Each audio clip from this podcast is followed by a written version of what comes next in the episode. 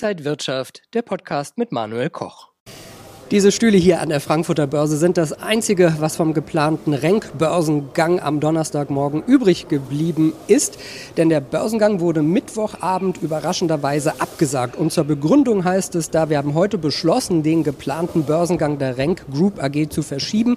In den letzten Tagen hat sich das Marktumfeld spürbar eingetrübt. Bei mir ist Robert Halver von der Baderbank. Herr Halver, haben Sie so eine kurzfristige Absage schon mal erlebt? Das kommt selten vor. Ein Unternehmen ist aber immer immer ja daran interessiert, einen möglichst hohen Preis zu erzielen. Und gerade in den letzten Tagen hat sich die Stimmung an den Aktienmärkten massiv eingetrübt. Wir haben diese Zinserhöhungsangst, die Inflationsangst, die Konjunktur ist schlecht und Renk ist ja auch ein Industriewert. Und daher muss man abwägen, was ist, wenn wir jetzt kurzfristig absagen, im Vergleich, wenn wir uns zu billig an die Börse bringen. Und von daher hat man gesagt, wir wollen unser Unternehmen später zu einem höheren Preis an die Börse bringen. Und das ist auch legitim. Man hatte ja vorher einen Preis bei un ungefähr 15 Euro pro Aktie festgelegt. Die Spanne lag mal zwischen 15 und 18 Euro. Man ist auf 15 Euro sehr wahrscheinlich gegangen. Und die 27 Millionen Aktien hätte man mehrfach überzeichnen können. Das heißt, es war ja Bewegung da, es war Interesse da. Und diese Aktien hätte man zu dem Preis verkaufen können. Nochmal die Frage, warum entscheidet man sich dann dagegen? Man hat noch mehr erwartet. Man wollte eben dann einen höheren Preis haben. Ist ja wichtig, dass gerade Industriewerte, die in Deutschland ja nach wie vor ein Markenzeichen Haben, zu einem guten Preis an die Börse kommen. Und wir wissen ja auch, es ist faszinierend, was in den letzten vier, fünf Tagen passiert ist. Wirklich eine massive Eintrübung und darauf sollte man dann Rücksicht nehmen. Ich verstehe das ja, man bringt sich ja an die Börse. Ist ja wie eine Braut, die sich sozusagen schmückt. Und wenn sie eben nicht entsprechend geschmückt ist, wenn der Preis nicht erzielt wird, die mitgibt, sage ich mal einfach, dann sagt man, dann machen wir es später. Als Medienunternehmen, als Journalist frage ich ja auch immer nach Interviews. Das wurde diesmal nicht stattgegeben. Also Rank wollte kein Interview heute geben. Aus Zeitgründen hat man gesagt. Hat sich das vielleicht schon letzte Woche angebahnt, dass die das schon geahnt haben und last minute abgesagt haben? Die Frage kann ich nicht beantworten. Da fragen Sie noch mal nach. Ich bin mir sicher, beim nächsten Mal, wenn der Börsengang stattfindet, werden Sie Ihre Chance haben. Wird man denn jetzt schnell versuchen, an die Börse zu gehen oder wird man erst mal abwarten? Wenn sich die Börsenstimmung drehen sollte, nach oben drehen sollte, und ich glaube, äh, dass der Blick ins nächste Jahr äh, wird äh, so sein, dass sich die industrielle Lage, die Weltkultur etwas fängt und da sind auch die Aussichten besser. Ich glaube auch, dass wir zum Ende des Jahres hin stärker fokussieren, dass die Zinsen nicht weiter steigen werden. Wir haben jetzt eine Übertreibungsphase. Wir brauchen einfach am Markt so ein Gewitter, das alles mal bereinigt und dann werden sich auch die Wogen wieder glätten, denn die Inflation kommt ja doch auch, wie ich finde, grundsätzlich runter und das hilft dann auch. Und dann ist die Börsenstimmung einfach besser. Man muss ja nicht im Nebel vor die Tür gehen. Der Sonnenschein ist immer angenehmer beginnt dann der ganze Prozess nochmal? Also diese, spricht man dann weiter mit Investoren und versucht vielleicht einen höheren Preis zu erzielen?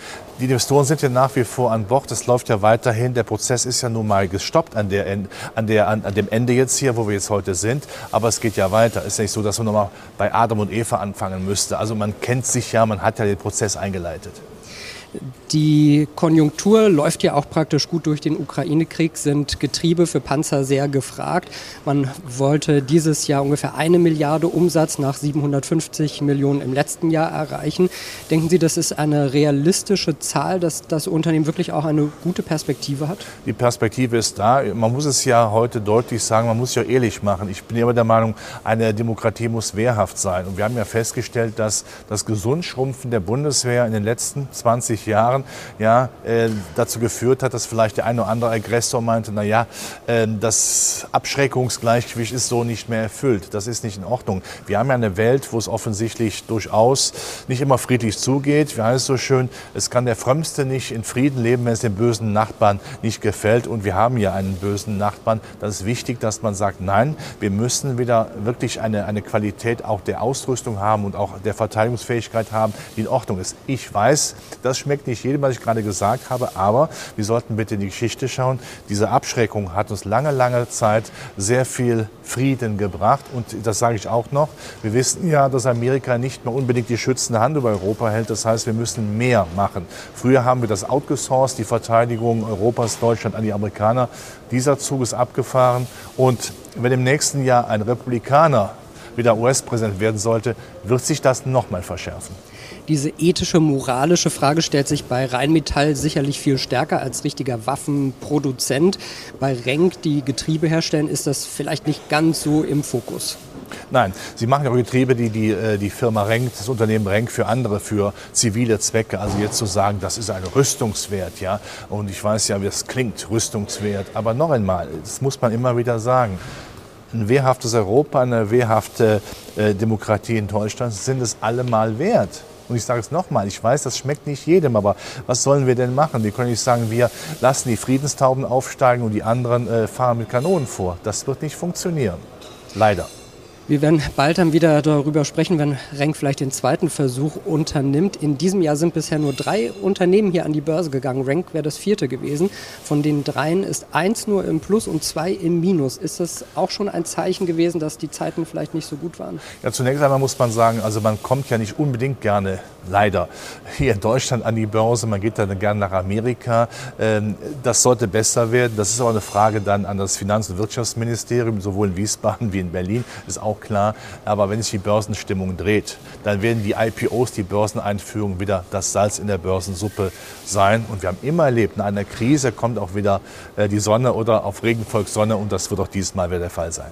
Und wir werden bei der Suppe mit dem Salz auch mit dabei sein. Dann Dankeschön, Robert Halver von der Baderbank und danke Ihnen, liebe Zuschauer, fürs Interesse. Alles Gute. Und wenn euch diese Sendung gefallen hat, dann abonniert gerne den Podcast von Inside Wirtschaft und gebt uns ein Like.